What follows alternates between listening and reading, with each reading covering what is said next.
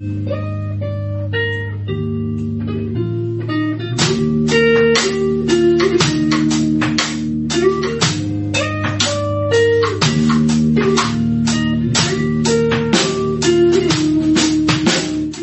die Ringe. Ein unerwarteter Podcast.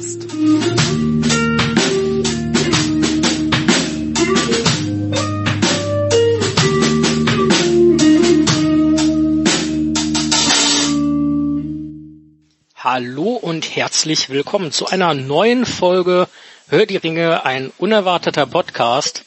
Äußerst unerwartet sind wir wieder da mit einer neuen Folge. Heute wirklich nur in, ja, ich würde fast sagen, spartanischer Besetzung. Unerwartete Ereignisse. Ja, wirklich unerwartete Ereignisse. Ich bin hier, wie ihr schon gehört habt, mit dem lieben Tim. Und äh, dann haben wir tatsächlich noch den Stefano hier, aber wie ihr den Stefano so kennt, an der Technik und nicht am Mikro.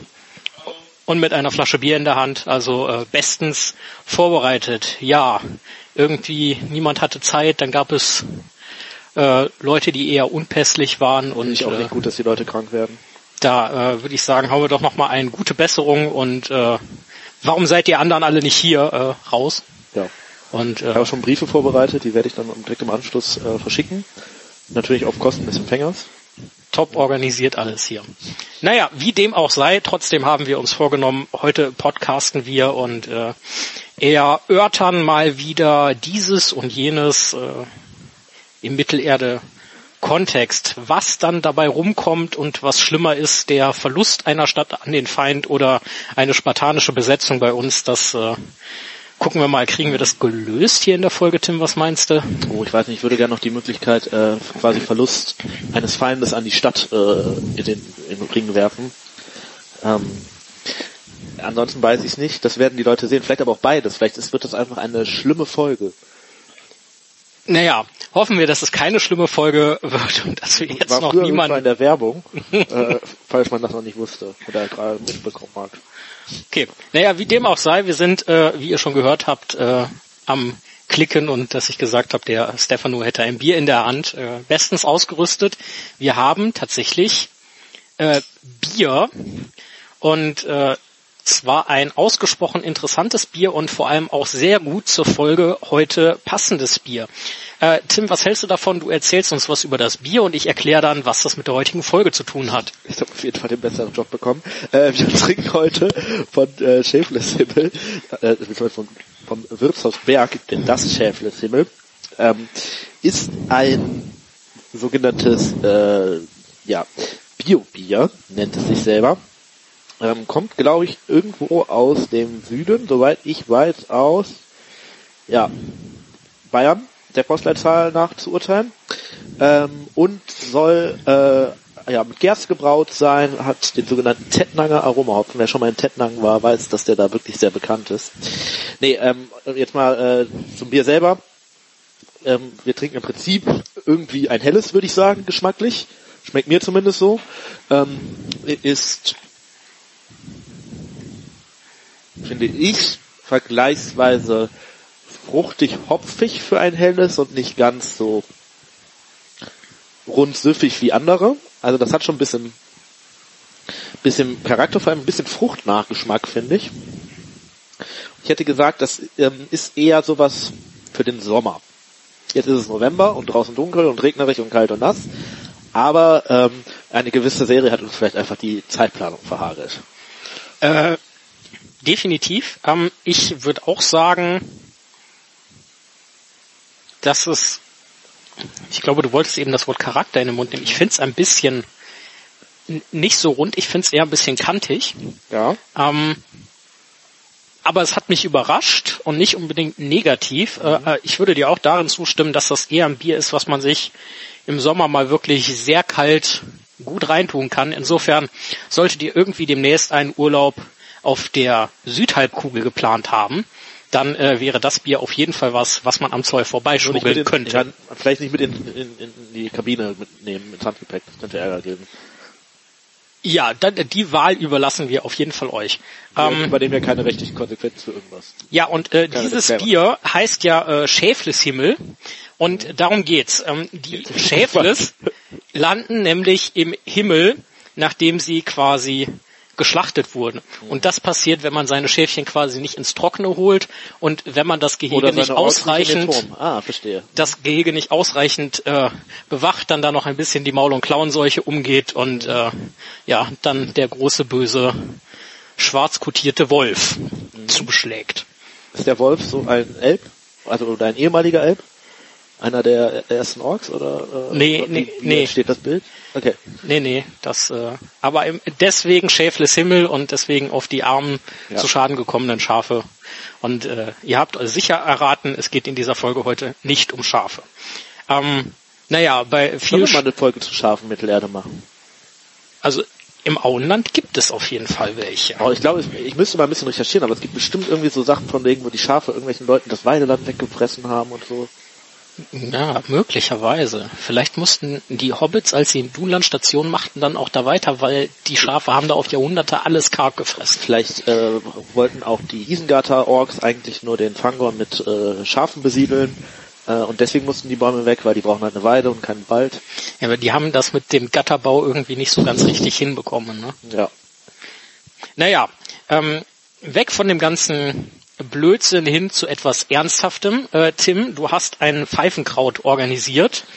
Das ist korrekt. Ähm, ich glaube, das werdet ihr jetzt gleich auch nochmal von unserer besonderen Taskforce für diese Fälle vorgestellt bekommen.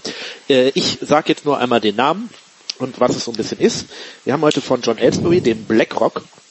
Und der Blackrock ist ähm, ein bisschen das Pendant zu, äh, oh, ich glaube, ich, es war die Folge vor der Amazon-Serie mit der Vorschau, wo wir den Cosario geraucht haben, der ja mit so ein bisschen Rum und ähm, so angemacht ist. Und das ist eher mit ähm, Whisky und ein bisschen Latakia noch dazu äh, rein. Als wir den eben auf hatten, meinte der Stefano ja schon, oh, das riecht aber vanillig äh, fruchtig. Ja, nicht fruchtig, nicht wirklich, sondern wie, wie kann man sagen? Ähm, ja, weich, passt weich. Ja, ne? Ja. Ähm, Nahezu sanftmütig, wie Schafe. Wie Schafe. Ihr seht, es wird in dieser Folge um Schafe gehen. Ja. Der raucht sich ganz angenehm, finde ich. Mhm.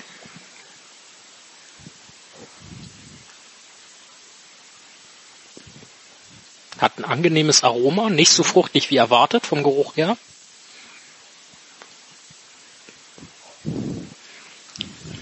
So eine ganz leichte Rauchnote, finde ich. Und das liegt jetzt nicht daran, dass man halt Pfeifenkraut raucht. Aber es könnte der Whisky sein, ne? Und er, schmeckt ein bisschen anders nach als der Cosario, während der ja. eher ein bisschen, also der ist wirklich fruchtig im Nachgeschmack. Der ist eher so ein bisschen holzig schon, holzig sein. Ja. So, ne? Sie sagt, also er ist, er ist schon ein bisschen dunkler als sein äh, ja, Bruder im Geiste sozusagen. Aber äh, ja, ich glaube ganz, also mir persönlich gefällt es sehr gut, muss ich sagen. Ja, ich finde den auch angenehm. Und ähm, ja, möglicherweise habt ihr aus dem ganzen Kuddelmuddel, was wir euch dargeboten haben, schon grob rausgehört, dass es heute um eine Stadt geht, die mal wem gehörte und die dem oder denen jetzt nicht mehr so richtig die Schafe. gehört. Da sind wir nämlich eigentlich beim wirklichen äh, äh, Äquivalent, wenn man Age of Empires gespielt hat, weiß, dass man die Schafe ja. sehr, sehr gut übernehmen kann, äh, indem man einfach die Speer nicht zum Erkunden nutzt, sondern zum Schafenklauen, was überhaupt nichts bringt, aber einfach arschwitzig ist. das bringt wohl was. Schafe geben 100 Nahrung. 50, oder? Oder 100? Echt? Ich meine, es waren 100. Es können auch 100 sein. Es ist Ewigkeiten her, dass ich es gespielt ja, habe. Ja, also es geht schon, ist schon einiges, aber ich meine, man kann halt immer noch Bären sammeln oder so, ne? Stimmt. Ähm, Bären sammeln statt äh, äh, Städte klauen. Bären sammeln statt Städte klauen. für Bären gewesen, aber gut für äh, den Rest der Welt, wenn Sauron das getan hätte. Ja, ja. Wie dem auch sei, wir äh, stecken uns nochmal die Pfeifen an nach dem ganzen Gerede und ihr hört kurz Musik und dann gehen wir rein in die Folge. Und jetzt zwei erlesene Pfeifenkrautexperten. Ja, Steffen. Hallo. Hallo. Äh, wir beide haben den Tabak probiert, obwohl wir länger nicht dabei waren. Ähm, Steffen, sag doch mal ganz kurz, welchen Tabak haben wir denn hier? Heute haben wir den Black Rock, auch von der John Ellsbury äh, Edition. Also wie immer, oder dem Herrsch, also John Ellsbury, diesen Tabakverbund, beziehungsweise Herstellerverbund, ähm, beziehungsweise Pfeifenhändlerverbund. Ähm, das ist der, was wurde dem Tim gesagt, der Tim hat den diesmal besorgt, was wurde gesagt? Es ist der Bruder-Tabak, Schwester-Tabak von dem Corsario, war das richtig? Ja, so habe ich das auch verstanden. Ähm, ich würde dem auch, ja, ich würde das wahrscheinlich auch so bestätigen. Der Corsario war ja mit rum, ne? Genau.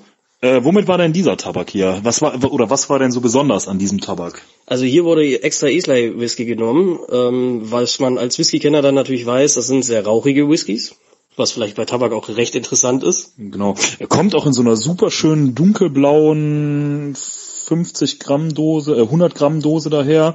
Ähm, ja, mit so einem ja, so, so, so eine Steinküste, ne, wo da die Brandung gerade irgendwie äh, dran stö äh, an, auf die Insel trifft und so. Das sieht schon alles sehr schick aus.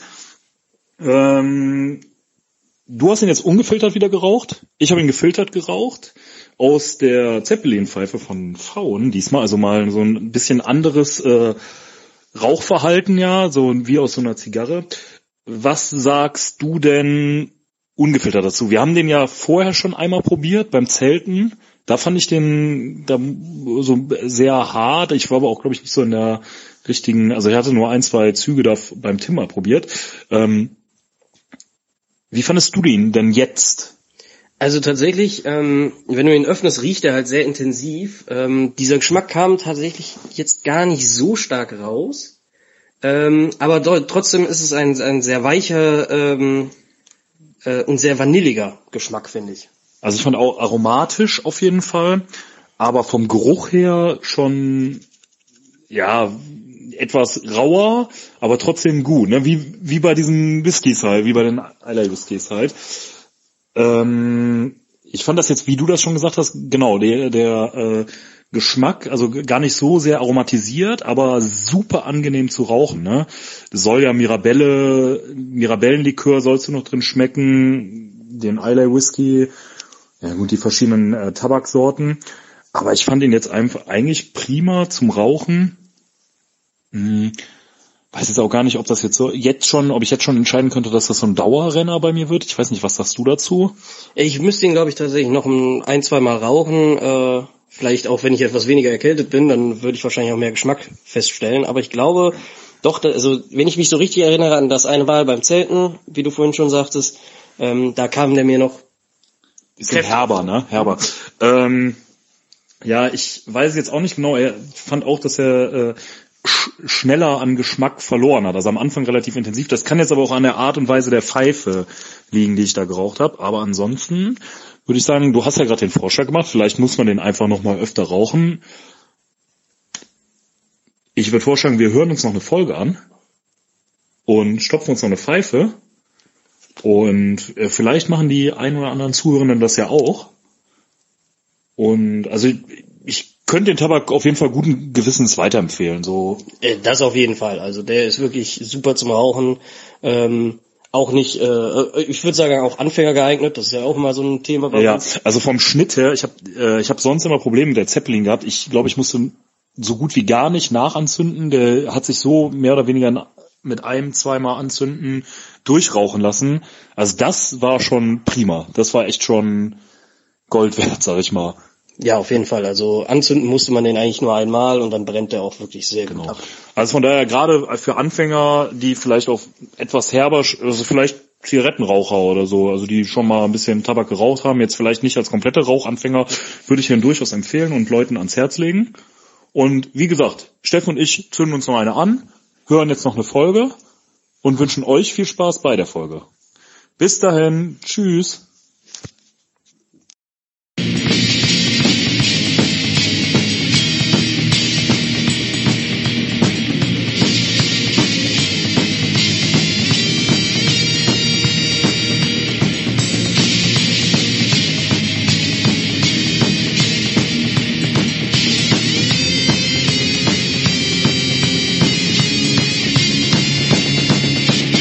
Silas, wechsel dich. So, da sind wir wieder und äh, einige werden es vielleicht schon erraten haben. Äh, die Stadt, die mal da war und dann quasi futsch gegangen wurde, ist äh, Ist Minas. das Dorf von den Südländern? Ähm, keine Ahnung. Aber es geht hier nicht um die Ti- Tiharat, ja, Ja, genau. ja. Es geht hier nicht um die Südländer, obwohl wir ungefähr da in der Ecke sind, sondern es geht hier um Minas Isil äh, beziehungsweise Minas Morgul. Und äh, Tim, ganz plakativ, was ist das? Äh, das ist eine Stadt äh, und der Doppelname ist ja durchaus äh, hat ja eine Bedeutung. Also das Minas Morgul ist das ehemalige Minas Isil und äh, während Minas Isil quasi der Name ist, als es quasi gegründet wird, dadurch, dass diese Stadt irgendwann ans Böse, namentlich an die Nazgul fällt, äh, kriegt sie dann auch einen neuen Namen und das ist halt Minas Morgul, was am Ende bedeutet, äh, ja, Turm der schwarzen Magie im Prinzip. Äh, und das ist bei dieser Stadt wirklich Programm. Also ähm, wir haben im Prinzip eine Stadt im Osten Isiliens, also im Osten von Gondor, an der Grenze zu Mordor, die ähm, ja, vom Bösen beherrscht wird. Ja, genauer gesagt äh, vom Hexenkönig. Und naja, es war ja nicht immer Minas Morgul, wie wir ja schon quasi gesagt haben. Ähm, wann ist denn die Stadt da ungefähr hingestellt worden? Die Stadt, über die wir jetzt gleich sprechen, ähm, Also Minas Isil in dem Fall. ist genau wie ihr Gegenstück, das ist nämlich Minas Tirith, ja, das äh, man aus dem Film ja auch sehr gut kennt, Minas Morgul sieht man übrigens auch, ähm, aber die sind beide aus der Gründungsepisode von Gondor, also quasi irgendwann geht, ist ja Numenor untergegangen und die ganzen Numenorer, die das überlebt haben, haben dann in Gondor quasi äh, ein neues Reich gegründet. Und da hat, haben sie halt mehrere Städte gebildet, unter anderem halt Minas Tirith. Und als Gegenstück auf der anderen Seite des Flusses Minas Ithil. Ähm, Minas Tirith hatte damals auch noch einen anderen Namen, es hieß Minas Arnor und im Endeffekt beschreibt das so ein bisschen, was ursprünglich gedacht war, nämlich dass Minas Arnor als Turm der Sonne äh, so ein, ja, äh, städtebauliches Gegenstück zum Turm des Mondes mit Minas Ithil sein soll. Genau. Ja, Isil. ist ja, ja, der Mond. Ähm, genau. Und die entsprechenden Länder, die zu den Städten gehören, die, die quasi so als ja, Provinzhauptstädte, könnte man vielleicht sagen, regiert haben, waren halt entsprechend auch Ithilien als Mondland ähm, und Anarion als Sonnenland. Und dieses Ithilien und Minas Ithil, das geht später für Gondor halt alles verloren. Ähm, ja. Ja, aber ursprünglich halt dahin gebaut, an Ende zweites Zeitalter, so kurz vorm letzten Bündnis. Genau, und im Endeffekt als äh, Bollwerk gegen Mordor, weil es gibt da einen Weg raus. So, Mordor ist ja quasi von Gebirge umgeben, aber es gibt halt das Schwarze Tor und es gibt halt den äh, am geläufigsten äh, ist vermutlich der Name Pass von Kirit Ungol. Kirit Ungol ja quasi auch ein alter Wachturm, der extra nochmal gebaut wurde, um diesen Pass zu bewachen, aber dahinter halt um äh, den Durchgang zu bewachen, ähm, Minas Isil. Das glaube ich im zweiten Zeitalter von Sauron auch Ja. eingenommen wurde. Ja, ja, genau. Also als Sauron dann quasi irgendwann auch wieder zurückgekehrt ist nach Mittelerde und gesehen hat, dass die Numenorer, die halt verblieben sind, da jetzt irgendwelche Reiche aufbauen, hat er tatsächlich dann gesagt, ja, jetzt gibt's Krieg, so. Also hat er ja vorher auch schon öfter mal, aber es scheint so eines seiner äh, Mittel zu sein. Äh, man erkennt Parallelen vielleicht zu gewissen weltlichen äh, Diktatoren, in dem Fall größtenteils. Ähm, und aber auf jeden Fall hat er dann äh, Gondor angegriffen und zuerst halt, weil es zuerst da stand, Minas Ithil und ähm, er auch eingenommen äh, und Is, äh, Isildur ist dann da entsprechend auch hinausgeflohen, um halt äh, ja Verstärkung zu holen, könnte man sagen. Oder abzuhauen, je nachdem, ob man ihn jetzt als Boten oder als Feigling darstellen möchte. Ich glaube, Steffen hätte eine eindeutige Meinung, äh, meine ist ein bisschen ambivalenter. Ähm, ja, im Endeffekt, äh, Minas Isil wird aber, glaube, vor der Schlacht des letzten Bündnisses äh, zurückerobert nochmal worden sein. zurück Ja, ja. und dann, naja, Schlacht des letzten Bündnisses äh, haben wir alle schon mal irgendwie gehört, äh, Sauron wird besiegt und äh, viele Orks werden vernichtet und äh, die ja, die Reiche werden wieder aufgebaut und äh, auch Minas Isil wird wieder bevölkert. Ja, wir wissen ja gar nicht, ob also ich glaube, es wird wahrscheinlich nicht komplett zerstört worden sein, sondern nur Wird aber zum, zu, zumindest was an Zerstörung da war, wird quasi wieder aufgebaut. Ähm, es wird Bauen wieder bevölkert ähm, und hat dann erstmal eine relativ lange Friedensperiode. Wohl auf der anderen Seite hat es auch nicht mehr ganz die Bedeutung, die es vorher hatte. Ähm, denn im Endeffekt so, dass das Geschehen und die Residenz äh, des Königs verlagert sich ja eher Richtung Arnor. Ja, und das ist ja, also das war ja wirklich Isildurs Stadt. Ne? Und Isildur ist nun mal dann irgendwann König von, also die Brüder haben sich das ja so ein bisschen aufgeteilt. Isildur eher Arnor und sein Bruder Anarion eher Gondor. Ähm, und ja, dementsprechend hatte halt der König bzw. dessen Nachkommen im Süden eher immer ein Auge, klar auf Osgiliath als Hauptstadt, aber eher auch auf Minas Anor als auf Minas Ithil. Die haben das so ein bisschen vernachlässigt.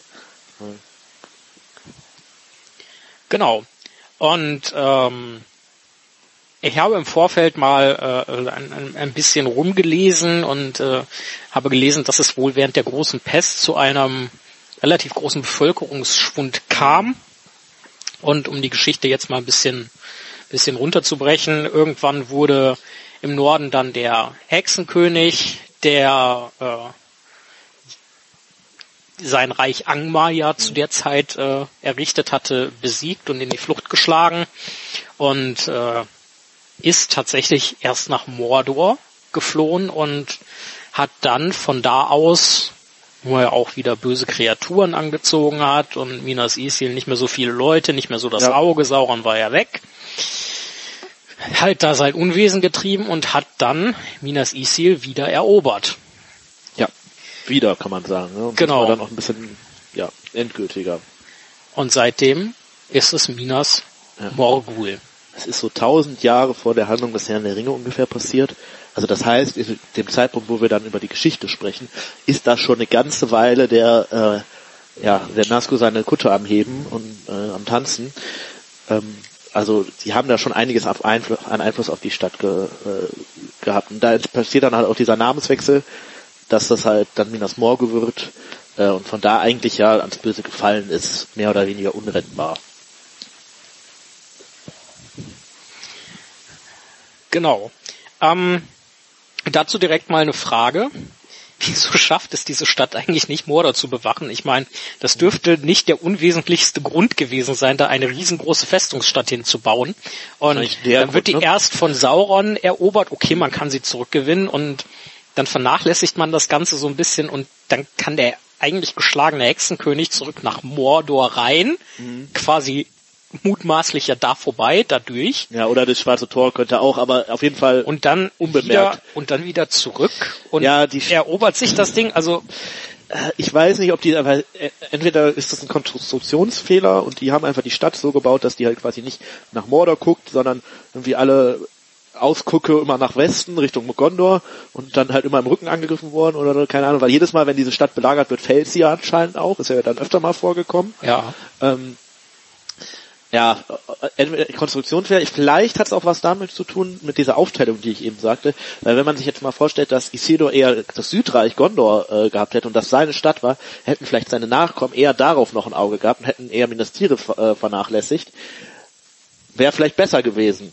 Weil dann wäre man näher an Gondor dran gewesen, hätte vielleicht noch mehr mitgekriegt. Man muss natürlich schon sagen, sie haben das ist ja ein Abbauen der, der Wachen, das passiert ja nicht von jetzt auf gleich, sondern irgendwann ist Gondor halt auch einfach zu schwach, um ähm, ja, den ganzen Bums irgendwie noch zu bewachen.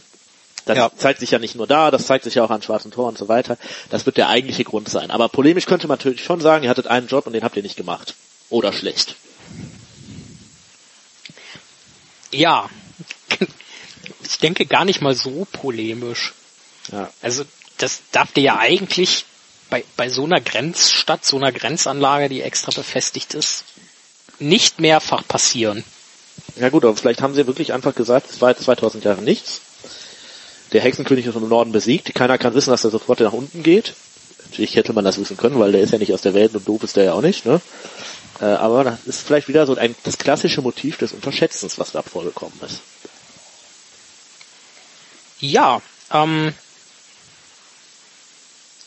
wie- wie, müssen wir oder wie können wir uns Minas Morgul am besten vorstellen? Also für äh, diejenigen von euch, die die Filme gesehen haben, ähm, im dritten Film, also Rückkehr des Königs, sieht man auf der einen Seite, und das ist jetzt ein ganz wichtiger Part, da begleiten wir dann wieder äh, drei Protagonisten oder, oder eher gesagt, ja genau, oder eher gesagt zweieinhalb Protagonisten, weil der eine ist ja quasi schon so Mhm. mindestens ein halber Antagonist zu dem Zeitpunkt. Für Ähm, alle nicht. Ich, also ich weiß nicht, äh, ich weiß immer noch nicht, was für nächstes Jahr Tolkien-Tage, ne? aber ich würde gerne ein Diskussionsformat äh, Frodo eigentlich heimlicher Held des Herrn der Ringe äh, und genau dem Titel äh, da äh, äh, machen und äh, da gerne Tobi für uns den schicken, äh, um zu gucken, wie viel Hass er dann abbekommt. Entschuldigung, dass ich dich unterbrochen habe. Alles gut. Ähm, jetzt habe ich den Faden verloren. Egal. Auf jeden Fall, ähm, Mi- Minas Morgul äh, steht ja da am Pass, genau. beziehungsweise an der Treppe hoch zum Pass von Kirit Ungol. Und ähm, wo wir gerade eben beim Wieso schaffen die es eigentlich nicht, Mordor zu bewachen sind? Das setzt sich ja quasi fort, weil, wie kann es denn bitte sein, dass Frodo, Sam und Smergol Schrägstrich Gollum vor dieser Hütte, die voll ist mit Moranen-Orks, Die ja auch gerade da rauskommen, mit, ne, weil sie in mit, den mit, Krieg mit dem, ziehen. mit dem ja. Hexenkönig. Ja gut, das ist ja dramatisch gemacht, aber wie kann es denn sein, dass die oder so von, von, von der Sicht her 100 Meter davor, vielleicht war es ein bisschen mehr in der in der in der Realität, dann da diese Treppe hochkraxeln können Ja, wobei Mordor auch rein. Sieht ja Frodo den Hexenkönig mehr oder weniger persönlich. Also die, die, der ist schon arschnah dran, das Ja, muss ja. man schon sagen. Ähm, ja, ist, die Stadt kann anscheinend, hat einen Zweck, das ist bewachen, und es gibt eine Sache, die sie nicht kann, das bewachen. Schlechte Kombi, äh, aber scheint so zu sein. ähm, ja, ähm, kurz äh, ergänze noch, man sieht es tatsächlich nicht nur im dritten Teil. Im dritten Teil siehst du sie. Du siehst sie im ersten Teil auch kurz, äh, als die äh, Tore aufgehen und die Nazgul da losreiten. Der Stimmt. erste Auftritt der Nazgul, siehst du Stimmt. raus. Wird überhaupt nicht erklärt. Ne? Die, die ganze Minas Morgul Nummer wird im Film ja eigentlich gar nicht erklärt, woher kommt die Stadt, was macht die da, äh, was soll das da irgendwie. Ne? Ähm, aber Sagt Smergol da nicht was zu? also im Buch ja, aber irgendwann, die sagen nur irgendwas von tote Stadt, glaube ich, und so richtig, was das ist und so, glaube ich nicht. Aber egal, Ja, dafür okay. haben die Leute ja uns. Ähm, naja, auf jeden Fall, das ist Minas Morgul. Da sieht man Minas Morgul im Film, ähm, wie dann von da aus das Heer ausrückt und vorher sieht man das, oder bevor das Heer ausrückt, sieht man, wie sich diese, diese Energie oder Magie oder was auch immer Säule da von Minas Tirith aus gesehen äh, auf der rechten die anscheinend Seite. auch des- völlig ohne Effekt ist. Ne? Das ist auch ein Punkt, den ich im Film nie verstanden habe. Was soll das? Ist das? Das ist ja so ein Zeichen, hey, wir gehen jetzt los. Und das ist ja nur das Warnen der Feinde eigentlich. Hey, mein Herr setzt sich gerade in Bewegung. Ähm, Oder das ist äh, psychologische Kriegsführung. So, aufgepasst, wir kommen, ja, macht euch schon mal in die Hosen. ja, das stimmt. Aber sie werden sich immer noch in die Hose machen, wenn da das riesige Ork hersteht. Also klar verstehe ich das dramaturgisch. Ne? Man muss das irgendwie aufbauen und so. Aber es ist schon so ein bisschen, äh, es musste eigentlich nicht wirklich sein. Äh, Ja, kommen wir zu, zu ein paar äh, wirklich äh, fundamentalen Fragen, die immer schon mal geklärt sein wollten. Und da wäre die erste Frage, logischerweise, wie wohnen eigentlich die Nazgul? Ja, wie wohnen tote Menschen, ne? Also, ähm, Ja, richtig tot sind sie ja nicht. Ja, oder wie wohnen untote Menschen, das ist ja besser eigentlich, ne? Äh, ja, aber auch äh, das ist ja so, also wir haben ja mehrere Formen von untoten Menschen im Herrn der Ringe und da haben wir auf der einen Seite diejenigen, die halt irgend so eine Geisterstadt im Berg gebaut haben und dann haben wir halt die Nazgul, die sich so eine riesige Festungsstadt Ja, also Nazgul sind zum da schon Residieren eher so ein ausgesucht die, haben. Also, weiß ich nicht, die ein, Leben die da sehr opulent? Äh, sie setzen sich da ja anscheinend ins gemachte Nest. Die Stadt stand ja schon. Ich habe ehrlich gesagt keine Ahnung, muss ein Nazgul essen? Ich schätze nicht. Aber wer weiß, also verhungern wird er wohl nicht, aber vielleicht möchte er wenigstens essen, damit er keinen Hunger leidet. Ähm, das ist, glaube ich, das mit dem Butter und der Brot, mit der Butter und dem Brot. Ähm, was machen die da? Wie, wie sieht der Tagesablauf eines Nazguls aus? Also weil äh, Oh, das kann, kann ich beantworten. Ähm, aufstehen, äh, unbefriedigendes Frühstück zu sich nehmen, weil man hat ja keinen Geschmack, kein Sättigungsgefühl Ja, man mehr wohnt ja auch in einer großartig. Stadt voller Orks, die werden auch nicht so gut kochen können. Dann äh, erstmal drei Stunden dem dunklen Herrscher huldigen, vermutlich vor irgendeiner Statue oder so. Ähm, oder die stellen sich auf so eine Rampe und gucken Richtung Auge. Dann äh, erstmal Mittagspause, dann gibt es Flugtraining auf den geflügelten Bestien. Äh, Im Anschluss dann das Reittraining, um runterzukommen. Mal ein kleiner Ausritt durch Mordor. Du brauchst danach wieder ein neues Pferd, weil sich das wieder die Hacken gebrochen hat, Dann weil das alles noch werden- voller Steine da ist und so. Dann werden erstmal Orks gequält und eingenordet, damit die auch ja gehorchen und äh, mehr, mehr Angst vor den Nazgul selber haben als vor ihren Glaubst du, die ähm, Feinden wechseln ihre Kutten? Also, weil das habe ich mich gefragt. Ja, doch, ich bin mir die ziemlich müssen ja sicher, dreckig die, werden und irgendwie, also irgendwie Die haben ja sehr viel Platz. und so und dann müssen ja die haben ja sehr viel Platz. Ich glaube, dass die also auch einen großen Kleiderschrank haben und da haben sie zwei, zwei bis vier Sätze von Kutten. Also, also sowieso erstmal äh, von Montag bis Sonntag ähm, plus eine Ersatzkutte und ich bin mir relativ falls sicher, einer mit einem Schwert reinsticht oder sowas. Ne? ja, ja, ja, oder auch wenn ein bisschen Dreck drauf kommt, dann, dann gehe ich davon aus, dass sie auch eine Ausgehkutte haben für besondere Anlässe Zeremonielle Kutte, ja. und äh, selbstverständlich auch noch äh, Sommer- und Winter. Weil, also, die, die kurze. Kutte für den Sommer, ja. weil, weil das müsste ja bedeuten, dass es auch eine Wäscherei da gibt. Irgendwer muss die ja auch waschen. Ich will ehrlich gesagt keine Kutte anziehen, die von Orks gewaschen wurde, aber gut, vielleicht gibt es auch einen zehnten Nazgul, der nur das macht. Den wir Wenn sie klug kennen. waren, haben sie die Wasserversorgung irgendwie einigermaßen intakt gehalten. Ja, ja. ja, weil eigentlich äh, ist das, muss das ja Wobei eine Stadt sein, die nur von Wasser- Orks äh, am Laufen gehalten wird, ne? Ja, ähm, ein ganz wichtiger Punkt, äh, so im, wie wohnen die Nazgul? Ich, ich glaube, dass sie auch einen, einen Hobbyraum haben. Da sind dann Betten aufgestellt, Ah, damit sie Betten, schön abstechen Kissen, ja. äh, ja. äh, üben können. Ich denke, das ist alles sehr naheliegend. Hängt da da auch so eine, so eine, so eine Dartscheibe mit so einem Gesicht von Aragorn drauf? Oder, Naja, das ist eine interessante Idee.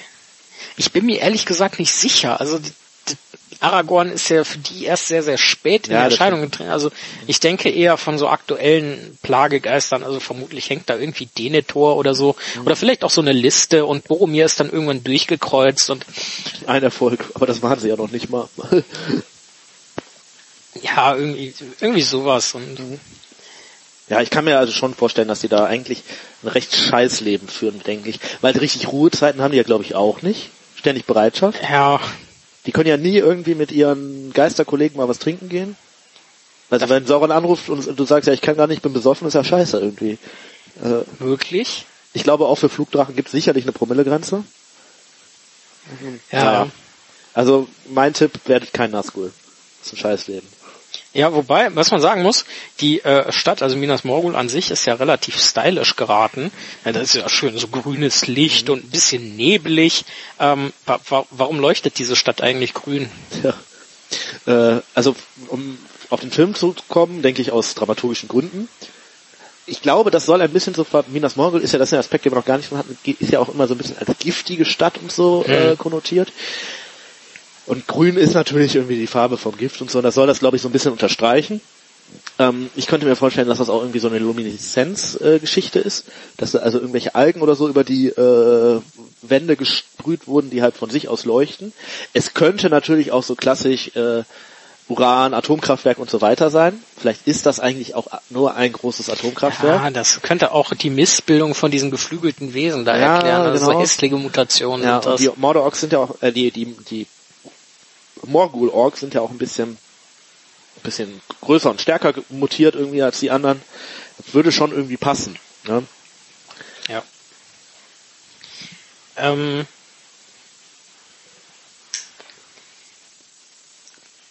nächster Punkt. Äh, Im Endeffekt, wir haben ja die ehemalige Schwesterstadt von Minas Anor, nachdem die dann futsch war, wurde Minas Anor in Minas Tirith, das heißt ja irgendwie so großer Wachturm oder sowas, Ja, ja, ja. ähm, quasi umbenannt und ähm, wir, wir kennen ja alle das zweite Buch, die zwei Türme. So könnte man ja eigentlich davon ausgehen, dass in dem Fall dann der Ortank repräsentativ für Isengard und Baratur halt repräsentativ für äh, Mordor Das ist ja die Deutung des Films zumindest. Da wird ja, das ja genau, auch immer mal gesagt. ist, ne? ist nicht vielleicht Minas Morgul, weil da tut sich ja auch einiges und er hat ja auch so einen großen Turm, äh, vielleicht doch eher einer der Türme? Also es gibt da ja ein Zitat von Tolkien zu oder eine Aussage, dass im Prinzip dieser Zwei-Türme-Titel mehr oder weniger eine Verlegenheitslösung ist, weil halt so viel unterschiedliches, was sich ja eigentlich nicht in einem Titel zusammenfassen lässt, im zweiten Buch, was ja dann doch irgendwie ein Übergangsband ist, äh, passiert. Und er sagt da eigentlich, es ist irgendeiner, also es sind zwei von äh, den fünf Türmen, also Ortang, Baradur, Mhm. und dann kommt aber auch noch Minas Tirith in Betracht oder äh, Minas Morgul. Äh, und der fünfte ist. Vielleicht sind es auch nur vier.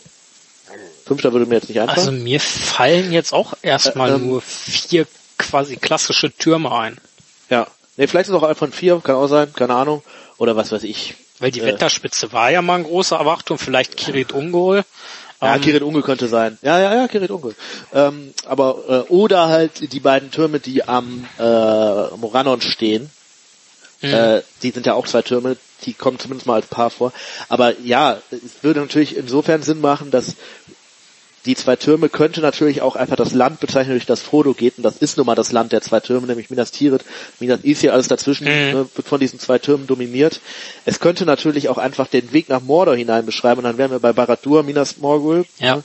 Es könnte natürlich auch einfach bedeuten, es geht im äh, Westteil sozusagen mit Aragorn und so weiter, geht es um einen Turm, das ist Ortang, und im Ostteil geht es um einen anderen Turm, das ist Minas Morgul, so als großen ja. Aufhänger des zweiten Buches. Ne?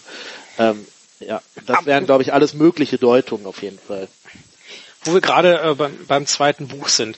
Ähm, ich würde da mal dazu kommen, dass wir äh, mal ganz Frodo muss auch an zwei Türmen vorbei, Kirit Ungol und Minas Morgul könnte sein. Ne? Genau, äh, ganz kurz da äh, zu eben jenen angesprochenen kommen. Ähm, ja, Frodo, Sam und Smergol, äh, wir können uns erinnern, waren ja bei Faramir und äh, Faramir war überhaupt nicht glücklich darüber, dass äh, Gollum äh, diesen Weg einschlagen möchte und warnt Frodo und äh, droht auch Gollum mit dem Tode. Auf der anderen Seite, wenn man so eine Route bereit ist zu gehen, ist halt die Frage, ist da so eine Todesdrohung jetzt wirklich das allerbedrohlichste, Ja. was du ausstoßen kannst, so wo sich Ja. Smergol denkt, ja gut, ne, ich gehe da lang, ich verfütter die an Kankra und äh, Es ist ihm eh egal, der als- will den Ring, wenn er dafür stirbt, als, dann ist es so. Ne? als ob Also, ich, als ob ich Faramir in meinem Leben nochmal sehe, ähm, ich, ich will eh den Ring haben, so. ja. Naja, wie dem auch sei. Auf jeden Fall äh, gehen sie äh, von Osgiliath wieder durch Isilien ähm, nach Minas Morgul und dann da rauf, rauf, rauf die Treppe rauf. Dann Und könnte äh, sie es tun. hm? Dann könnte sie es tun. ja. Und dann nehmen wir uns den Schatz wieder zurück. Ähm, ja, im, im Film ja auch äh, nochmal sehr gut dargestellt, wie der Hexenkönig, also der Statthalter von Minas Morgul, da äh, rauskommt und äh, Frodo da in völlige Agonie versetzt, der ja gezeichnet durch die äh, durch Ja. die Morgul-Klinge, Morgul-Klinge, ähm, ja sowieso schon ein bisschen bisschen am Abgleiten war und äh, Dezent, dezent. da frage ich mich aber, wie kann es sein, dass der Hexenkönig das nicht wahrnimmt? Also das ist schon eine der, Frage. das, ne? das, so, weißt du, die sind da direkt um die Ecke und der Hexenkönig kommt da vorbei und der merkt nicht, oh, Ja, da ist der Ring. Also äh, ich Weil kann es doch mir nur mit Ablenkung erklären, dass wirklich die äh, die Priorität des Hexenkönigs da ist, ich habe eine Aufgabe, ich muss, Minas Morgul ist da ja zu dem Zeitpunkt so ein bisschen das Heerlager von Sauron, ne? da ist nun mal die Armee, die er zum Zerstören von äh, Gondor gedacht hat, kommt halt größtenteils aus Minas Morgul, ähm, dass er daher quasi sagt, ja, es ist meine Aufgabe und das andere nimmt er gar nicht wahr, weil er zu fokussiert ist. Ähm, ich glaube, wenn er mitgekriegt hätte, dass da gerade wirklich der Ring unterwegs ist, dann wäre ihm das egal gewesen, dann hätte er sich den Ring geschnappt. Zumal man ja nur einmal kurz zuschnappen muss und dann das Heer kann ja trotzdem laufen. Ne? Und dann Ja. fliege ich halt hinterher. Aber eine andere Erklärung habe ich tatsächlich nicht. Also weil Es wird ja nochmal sehr eindringlich gesagt, so zu jeder Zeit spüren sie die Gegenwart des Ringes und des einen und äh, ja, und so weiter. Also das ist etwas, was zumindestens ein bisschen, ein bisschen Fragen zurücklässt, finde ich. Ähm, nichtsdestotrotz, Frodo schafft es ja trotzdem, äh, sich an den Aufstieg zu machen mit seinen zwei Gefährten da und Über einem riesigen Ork her und keiner guckt nach oben. Ja gut, dass da keiner nach oben guckt, das kann ich noch irgendwie Ja, nachvollziehen. die Helme weil- machen das auch, ne? Weil, Weil- mit, den, ganzen Schnabel. Also die sind ja da in Reihe und Glied und geben sich auch so viel Mü- Mühe, wie so eine seriöse Armee halt zu wirken. Also ich meine, exer exerzieren ist ja sowieso des Orkes Freude. Ähm, auch wenn es manchmal etwas stümperhaft wirkt und dann sind die so dicht gedrängt und müssen halt aufpassen, dass sie sich nicht über den Haufen laufen, weil dann kommen die Aufseher oder im schlimmsten Fall der Hexenkönig oder irgendein anderer Nazgul und äh, ja, eine Schlägerei in der Reihe kannst glaube, du dir halt nicht Orks erlauben. ist es auch ne? egal, könnte ich mir sogar fast vorstellen, weil dann klettert halt jeder mal die Treppe hoch, es könnte ein Ork irgendwas sein, Und der Punkt ist, so wie wir ja gelernt haben aus der Historie von Minas Ithil beziehungsweise Minas Morgul, ähm, da schert sich sowieso keiner, wer da möglicherweise nach Mordor rein oder raus möchte. Ja, das stimmt, ja. Das ist nochmal so ein Bewachungspunkt, den die da nicht erfüllen. Naja. Und äh, auf der angesprochenen Treppe kommt es ja äh, zu einer sehr entscheidenden Szene für den weiteren Verlauf. Und zwar entledigen sich äh, der Ringträger und der ehemalige Ringträger des, äh, Zitat, dummen fetten Hobbits. Ja, ja, zumindest im Film, das stimmt. Ähm, ja. Weil der Doppelfette Hobbit das Brot gegessen hat, Angeblich. angeblich. Was ich immer noch, ehrlich gesagt, äh, ich muss sagen, ich finde es immer noch ein bisschen billig, als Motivation für Frodo Sam wegzuschicken. Weil ähm, man hat schon so den Eindruck, dass die Freundschaft von denen eigentlich tiefer ist und selbst wenn er das Brot gegessen hätte, klar ist das doof, die brauchen das noch und so. Aber ähm, ja, hm. ich finde es ein bisschen, bisschen schwach erklärt, ehrlich gesagt, muss ich sagen. Meinst du, das ist wirklich schwach erklärt oder also quasi im Sinne von, ach wunderbar, da haben wir eine einfache Geschichte, wie wir das auflösen? Oder ist es vielleicht so, dass das doch etwas tiefer ist und Frodo sowieso schon genervt ist von Sam, weil der versteht ihn einfach nicht. Ich meine, der leidet so viel und der Ring ist so schwer und ach und äh und und überhaupt und äh, der will die ganze Zeit helfen und der hat mir schon gesagt, ach, vielleicht kann ich den Ring für dich tragen und Ja, ist korrekt. und, und Gollum ja. versteht mich und unterstützt mich und zeigt mir den Weg und ich möchte mich gerne in, Ja, dieses ja, Leid irgendwie ergießen und jetzt so ist das Brot die- weg, dann kann der Sam halt von- auch weg. von Gollum, ne? Ich finde die Auflösung ehrlich gesagt noch fast ein bisschen schlimmer oder billiger, weil äh, du siehst so Sam, wie er auf diese Brotkrumen dann ja später guckt und ihm dann anscheinend einfällt, ach ja, ich habe das Brot ja gar nicht gegessen. und er dann wieder zurückgeht. Also das ist so, äh, ja, okay. Äh, Ja gut, wo- wobei da hat er sich vermutlich gedacht so, ne, ja, ich habe das Brot nicht gegessen und, und so weiter und glaubt dem doch. Ja. Und da wird ihm dann klar so, natürlich hat der Gollum das runtergeworfen. Warum, was warum bin ich hätte, denn hätte auch jetzt, einfach essen können, ne? warum bin ah, nee, ich, wir können Hobbit-Essen nicht essen. genau. Ah, ja. So, ja. Aber ich glaube, dass Sam da nochmal bewusst wird, so, ey, das war eine linke Tour und ich bin hier voll verarscht worden und habe mich voll verarschen lassen. ja, aber das hätte er sich vorher denken können, finde ich irgendwie. Ja, aber ja, hm. Ja, ja, gut. Ähm, und die gehen dann weiter zum Pass von Kirit Ungol. Da kommen wir aber mit Sicherheit in einer anderen Folge mal drauf. Und äh, wir gehen noch mal kurz zurück zu einigen Dingen, die über Minas Morgul definitiv noch geklärt gehören. Ähm, wie können wir uns Minas Morgul zu der Zeit vorstellen? Ist das, du hast es gesagt, so irgendwie die Streitmacht scheint ja daher zu kommen in erster Linie. Ist das sowas wie Klein Mordor? Es ist zumindest anscheinend ja irgendwie von Orks bevölkert. Es ist ja auf Frodos erster richtiger Kontakt mit diesem ganzen Mordor-Komplex. Vorher sind sie ja in Minas Ithil, da, äh, also in Ithilien, da ist es ja eigentlich noch relativ schön und so weiter. Ähm, und Minas Morgul ist ja wirklich dann das erste Mal, da steht was und das ist komplett böse. Ja. Das ist verdorben, da ist, du kommst, das, ne?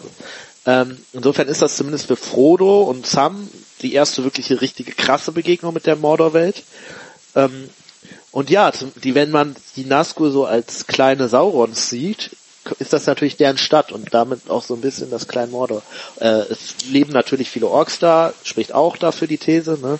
Und es ist natürlich, das muss man da auch noch sagen, um den kleinen Aspekt zu betonen, halt auch einfach deutlich kleiner, sowohl militärisch als auch ähm, ja geografisch als das richtige Mordor. Ne? Ja, äh, ja. Keine Frage. So im Endeffekt, wenn man sich da einfach mal das Bild von Minas Tirith vor Augen vor Augen führt, mit eine sehr große Stadt, aber kein Vergleich zu einem ganzen Land. Ja, und das ist ja eigentlich so ein bisschen dieser Aspekt, der für Gondor gar nicht so geil ist. Klar gibt es noch mehr von Gondor als Minas Tirith, aber zumindest im Film wird es ja so dargestellt, du hast Minas Tirith, du hast Minas Morgul, die sind so halbwegs ebenbürtig, aber auf der Morgul-Seite steht halt auch noch Mordor selber irgendwie. Ja. Ne? Das macht dann die Kräfteverhältnisse auch nochmal irgendwie ein bisschen klarer. Eine Sache, die wir bisher so ein bisschen äh, vielleicht auch in der Historie vergessen haben, in Minas Isil stand ein Palantir.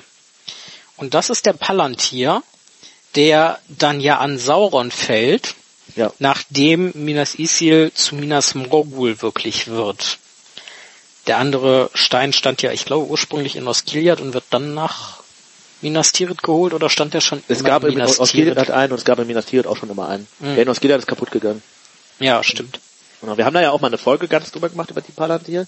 Äh, ja, aber das ist tatsächlich so ein bisschen vielleicht auch der Punkt, weswegen dieses, die Stadt am Ende für Sauron, das der wichtigste Punkt, weil er, wir dann ja später schon sehen, dass er mit diesem Palantir gezielt Denethor und äh, Saruman dann ja schon krass zumindest mal täuschen kann, bis halt beherrschen, je nach wer es ist. Ne? Insofern ist das sicherlich für Sauron ein ganz wichtiges Mittel, ähm, seine Widersacher da äh, ja nach seinen Fäden tanzen zu lassen. Er lässt gerne an Pferden tanzen. Mit der, die Nazgul sind ja auch nur seine Marionetten. Ähm, Galadriel, wie wir jetzt gelernt haben, ja auch. ja, stimmt. Ähm, ich äußere mich da jetzt nicht zu. Wir sind hier bei einem anderen Thema. Ähm, aber man könnte fast meinen, ähm, diese Stadt und ja dieses fortwährende Eindringen in den gondorianischen Herrschaftsraum von Seiten Saurons und äh, das Schwächen seiner Gegner über den Palantir. Also du hast es gesagt, sagen wir, er zieht Saruman auf seine Seite, der schwächt dann gleichzeitig Rohan. Er äh, treibt Denethor so ein bisschen in den Wahnsinn, oder mindestens mal in die Verzweiflung.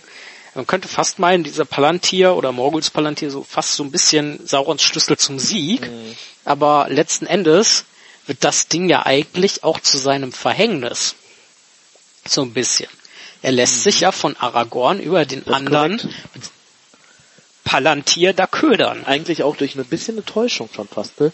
Also klar, Aragorn ist Isildurs Erbe und so weiter, ne? aber ähm, Aragorn gaukelt ihm da ja auch vor, hey, ich bin eigentlich stärker als ich bin Mhm. und deswegen schlägt der Sauron so früh auch los. Ne? Insofern ist das vielleicht sogar äh, auch äh, nicht nur Saurons Schlüssel zum Sieg, sondern tatsächlich auch Schlüssel zu seinem Verhängnis. Mit zumindest. Ne? Ja. Also, ja, diese Palantiere sind schon gefährliche Steine. Ja. Ähm, eben haben wir uns noch so ein bisschen darüber unterhalten, warum haben denn die Orks nicht nach oben geguckt und so weiter und so fort. Ähm, nichtsdestotrotz, etwas später haben wir es ja, dass sich quasi die Morgul-Orks in Kirit Ungeheuer, da kommen wir dann in der entsprechenden Folge vielleicht auch nochmal drauf, aber trotzdem, ähm, mit den, mit den Urukai da von dem Wachbataillon so ein bisschen rum, rumschlagen. Also, ist das irgendwas Besonderes oder ist, äh, ist so innerorkischer Beef eigentlich Ich glaube, eher normal? eigentlich normaler innerorkischer Beef. Es geht ja tatsächlich auch konkret um was. Ne? Das Mithril Aber man, ich finde, gerade wenn man das Buch liest, hat man manchmal so den Eindruck, die können sowieso nicht so gut miteinander. Ne? Das Mhm. scheint schon so ein bisschen so eine, äh, also zumindest mal so eine München-Augsburg-Nummer zu sein, hätte ich jetzt gesagt. Also, dass äh, die Leute sich schon eigentlich nicht, also die scheinen ja auch so Spitznamen für die andere Gruppe zu haben, und also spitz so abwertende Namen, könnte Mhm. man eher sagen. Ähm, also es Das scheint man ja zum Beispiel auch bei den äh, Urukai und den Orks. Also Ja. den Orks aus Mordor und äh, den Urukai aus Isengard.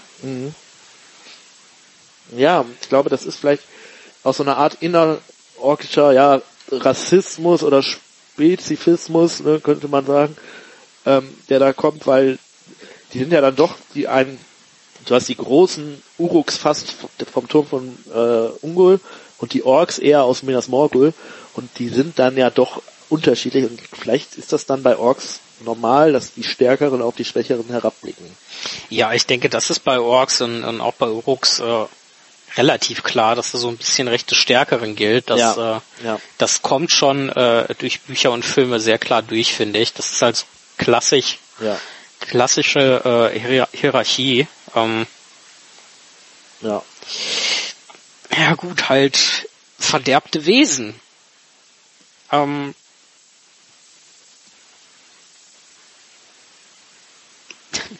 lustige Sache, ich glaube, das hatten wir in äh, den Folgen, wo wir um Fragen und äh, so die, die wer, wer ist eigentlich der größte Dummkopf in Mittelerde und wer hat den größten Blödsinn angestellt, schon mal äh, ähm, schon mal gehört hatten. Es kann sogar sein, dass du das damals eingebracht hattest. Ich meine, mich da dunkel Die erinnern zu können. kam äh, von den Kollegen von ähm, Antenne Wetterspitze damals. Ah.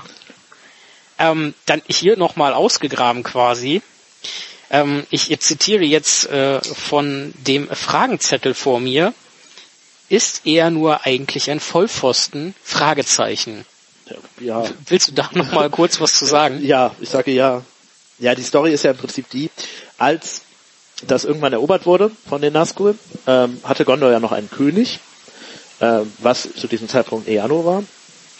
Oder sein Vater vielleicht gerade noch, aber irgendwie so war das der Zeitpunkt. Auf jeden Fall hatten sie es dann irgendwann erobert und dann fing der Hexenkönig an, so verspottende Nachrichten quasi an den König zu schicken. Äh, hey, lass uns doch einen Zweikampf machen, hey, traust dich ja nicht, hey, hier stand so, so quasi mehr oder weniger metaphorisch vor seiner Tür, wobei der es halt eigentlich nicht tat, sondern halt in seiner Festung saß. Äh, und zuerst konnten die Leute aus Gondor dem noch so ein bisschen sagen, ja, ist vielleicht nicht so die beste Idee, dieses, diese Einladung zum Zweikampf anzunehmen, aber irgendwann entschied sich der gute Eano dann dafür, ach scheiß drauf, den Hexenkönig klopp ich aufs Maul und ritt halt einfach in seine Stadt rein und ist seitdem verschollen oder wird wohl irgendwie da drin zu Ende gekommen sein. Ähm, und da frage ich mich schon, wie doof muss man eigentlich sein, wirklich in die Stadt des Feindes zu reiten und äh, Vor allem als König oder Thronfolger auch als der zu, ja, zu einem ohne- quasi literally Untoten. ja, richtig. Und auch als letzter König dann dementsprechend. Ne? Das muss dem ja auch klar sein. Wenn ich hier sterbe, gibt es irgendwie kein Königshaus mehr. Ja, ähm, insofern kann man die Frage nur mit Ja beantworten. Ne? Gut, dann hätten wir noch eine Vollpfosten-Story äh, aufgewärmt und abgedeckt. Ähm,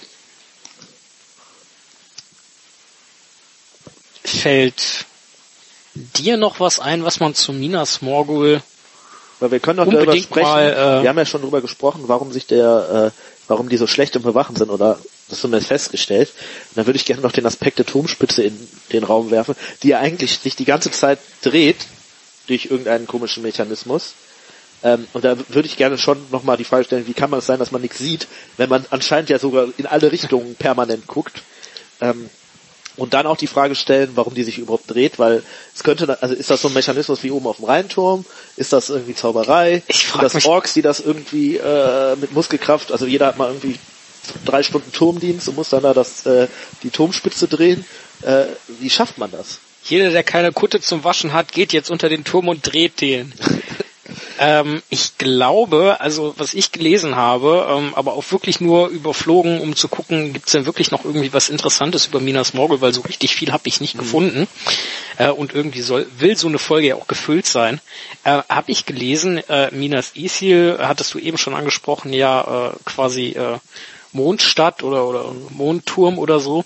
Und äh, das Mondlicht soll sich wohl ganz toll äh, im weißen Marmor gespiegelt haben und vielleicht Ah. hat dieser drehende Turm damit auch irgendwie was zu Weil der tun. Mond irgendwie über den Himmel wandert vielleicht und nicht so wie die Sonne immer die gleichen Bahn nimmt, sondern Oder natürlich, da in dem Turm oben ist irgendwie ein Restaurant, wie zum Beispiel im Düsseldorfer Rheinturm das und Mondrestaurant. zum Beispiel und Speisen äh, im Mondschein. deswegen dreht sich das. Auf der anderen Seite frage ich mich gerade, ist der Rheinturm vielleicht der Turm von Minas Morgul? Und das bringt mich direkt zur nächsten Frage. Was wurde eigentlich aus Minas Morgul nach dem Herr der Ringe? Äh, ja, äh, das kann ich sogar beantworten.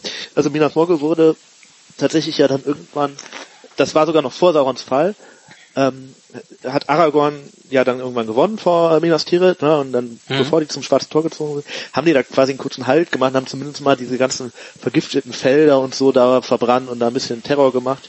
Ähm, und danach werden sie es, also es ist klar, dass sie es nicht nochmal bevölkert haben, weil die Stadt so schrecklich war, dass da keiner mehr leben wollte. Ich denke mal, es wird dann wahrscheinlich entweder abgerissen oder eher noch stehen gelassen und verfallen sein dann. Ne? Ich denke mal, ist das das Wahrscheinlichste ist. Ja, aber vielleicht haben sie den Turm ja doch stehen gelassen und vielleicht, ganz vielleicht, steht er ja doch in Düsseldorf. Okay, so wirklich glauben tun wir das nicht, aber mal ein bisschen rumspinnen muss ja, muss ja erlaubt sein. Ähm, ja, wir haben schon angesprochen, äh, Ende des zweiten Zeitalters, ja, so Richtung Ende des zweiten Zeitalters errichtet. Ähm, sehen wir Minas Morgul beziehungsweise Minas Isil vielleicht in der Amazon-Serie in einer der späteren Staffeln? Ich habe da eben schon mal drüber nachgedacht, im Prinzip müssen ja zumindest die Numenora, als sie nach Mordor reingeritten sind in der ersten Staffel, über die Straße da geritten sein, oder Mhm. zumindest über den gleichen Übergang. Ähm, insofern ist, ist es theoretisch erwähnt worden bis jetzt. Ob wir es später sehen, ja gut, wir werden ja wahrscheinlich die Gründung von Mordor jetzt irgendwann richtig sehen, also was dann da alles aufgebaut wird. Und irgendwann, wenn wir tatsächlich das letzte Bündnis sehen, müssen wir es ja eigentlich sehen, weil Gondor wird das aufbauen. Und das gehört ja zu der Story schon irgendwie ein bisschen dazu, dass es dann da auch angegriffen wird. Ja gut, nun muss man dazu sagen, ne, was zur Story gehört und was Amazon zeigt oder so, das ist ja nicht immer so ganz Das ist korrekt. Aber ich glaube schon, dass wir es sehen werden. Erst spät, also vielleicht tatsächlich fünfte Staffel. Aber ich glaube schon, dass man es dann sehen wird, weil es ja auch Isildur-Stadt ist und Isildur als Charakter ja doch relativ präsent ist, so, ne? Lassen wir uns auf jeden Fall überraschen. Aber wäre auf jeden Fall interessant, wenn es dazu was, wenn dazu was kommen Aber das ist auch ein super Punkt, äh, wo vielleicht wir uns auch einfach über Zuschriften freuen, äh, was die Leute denken, ob man es sehen wird, ne? wie man, wie die es darstellen werden, ob so wie in den Jackson-Film oder dann doch ganz anders. Weil es kann ja noch nicht so diese vergiftete grüne Stadt sein. Es muss ja eigentlich dann tatsächlich so eine es muss ja Stadt eigentlich im fast, Mondlicht sein. es muss halt ähnlich wie Minas Tirith gewesen sein, wirklich. ja, Ähm, zumindest von der Beschreibung her. ja. Gegebenenfalls vielleicht sogar noch ein bisschen prächtiger. Ähm, fällt mir gerade noch ein, was vielleicht zu erwähnen ist. Auch in Minas Isil stand ein weißer Baum. Stimmt. Mhm. Ähm, der wurde dann verbrannt. Ja, und Nachdem die die hat dann Stadt irgendwie noch so eine Frucht gerettet, die wurde. dann irgendwann, ne, die da eingebaut gepflanzt wurde. Stimmt, ja. Also das äh, soll mö möge hiermit noch ergänzt sein. Ähm, von einer grünen Stadt kommen wir zu einem inzwischen weißen Zauberer. Ähm, und zwar äh, zu Gandalf. Ein Zauberer kommt nie zu spät. Wäre es nicht vielleicht was gewesen, dass sich Gandalf der Weiße, der ja quasi Saruman ist, zumindest Saruman, wie er sein sollte, auch ein Fable für Türme entwickelt und weil das ja eigentlich wieder eine, mal eine weiße Stadt war, so aus weißem Marmor gebaut und alles. Meinst du nicht, das wäre was gewesen, so, hey, meine Aufgabe ist erfüllt, aber eigentlich ist das total schick hier so, und ich bin jetzt der Weiße verfällt, und ja. der, der, der gibt's einen Turm, der dreht sich, das ist total fancy, weiße Stadt, weißer Zauberer. Ich mache da jetzt Minas Missrandir draus oder so. Also die Idee gefällt mir irgendwie, aber ich glaube, dass zum einen für Gandalf äh, viel zu sehr im Wirkungsbereich, also dann, dann wird der Aragorn ja nie selbstständig irgendwie, wenn der, äh, der muss ja auch mal irgendwie äh, nicht mehr unter Gandalfs Einfluss stehen. Ähm, und ich glaube auch, dass der einen anderen Sinn für Innenausstattung hat als die Nazgul, denke ich mal. Ja, das lässt sich ja ändern. Ich meine, die Stadt hat so viel Veränderung durchgemacht und Gandalf wäre nur wirklich einer, dem ich zutraue, dass der merkt, wenn da was nach Mordor rein möchte oder raus. Ja, gut, als Wachposten Er vielleicht. könnte, er könnte äh, davor äh, und in Isilien auch wunderbar Pfeifenkraut und so weiter anbauen. Ja, das stimmt. Das stimmt. Ich weiß gar nicht, ob das nicht im Morde auch gedeihen würde. So wenn und und gewisse, gewisse Hobbits, äh, sagt man ja, sind auch regelmäßig noch zu Besuch in der Gegend. Das, Ja, gut, das ist schon richtig, aber ich glaube trotzdem, dass die Stadt zu, zu verdorben ist, als dass da äh, auch ein Gandalf weiter wohnen möchte. Zumal sie ja eigentlich davon ausgehen, dass Sauron komplett besiegt ist. Ne? Nicht, nicht zu Unrecht auch. nee, das stimmt wohl. Gut. Äh, hast du noch was? Äh, nee, ich glaube nicht. Ich glaube, wir werden soweit durch mit dem Thema. Ich denke auch. Also viel Spekulation, so richtig viel Konkretes wussten wir nicht und haben wir auch nicht Ja. größer in Erfahrung bringen können. Bedeutet, wenn ihr da deutlich mehr wisst und umfassender informiert seid, dann äh, ergänzt uns gerne. Ja. Äh, wir sind dankbar für Input, im Optimalfall konstruktiven Input und äh, ich denke, dann sind wir für heute fertig. Tim, willst du noch einen kleinen Werbeblock einschieben? Klar. Ähm, ich würde an der Stelle gerne für unseren Pod Podcast werben. Falls ihr ihn noch nicht entdeckt habt und als purem Zufall die letzten zwei Minuten dieser Folge hört und den Rest noch nicht gehört habt, äh, hört ihn doch. Äh, viel wichtiger ist aber noch, dass ihr uns bei Steady unterstützt. Da würden wir uns sehr freuen. Und natürlich uns auf allen möglichen Kanälen äh, folgt, liked und bewertet. Gut. Ähm, dann müssen wir euch auch nicht die Nasco nach Hause schicken. Genau, ähm, folgt uns gerne bei Instagram, schreibt uns über die Website gerne einen Kommentar, gerne eine Mail. Wir antworten immer schnellstmöglich und äh, freuen uns über jede Kontaktaufnahme.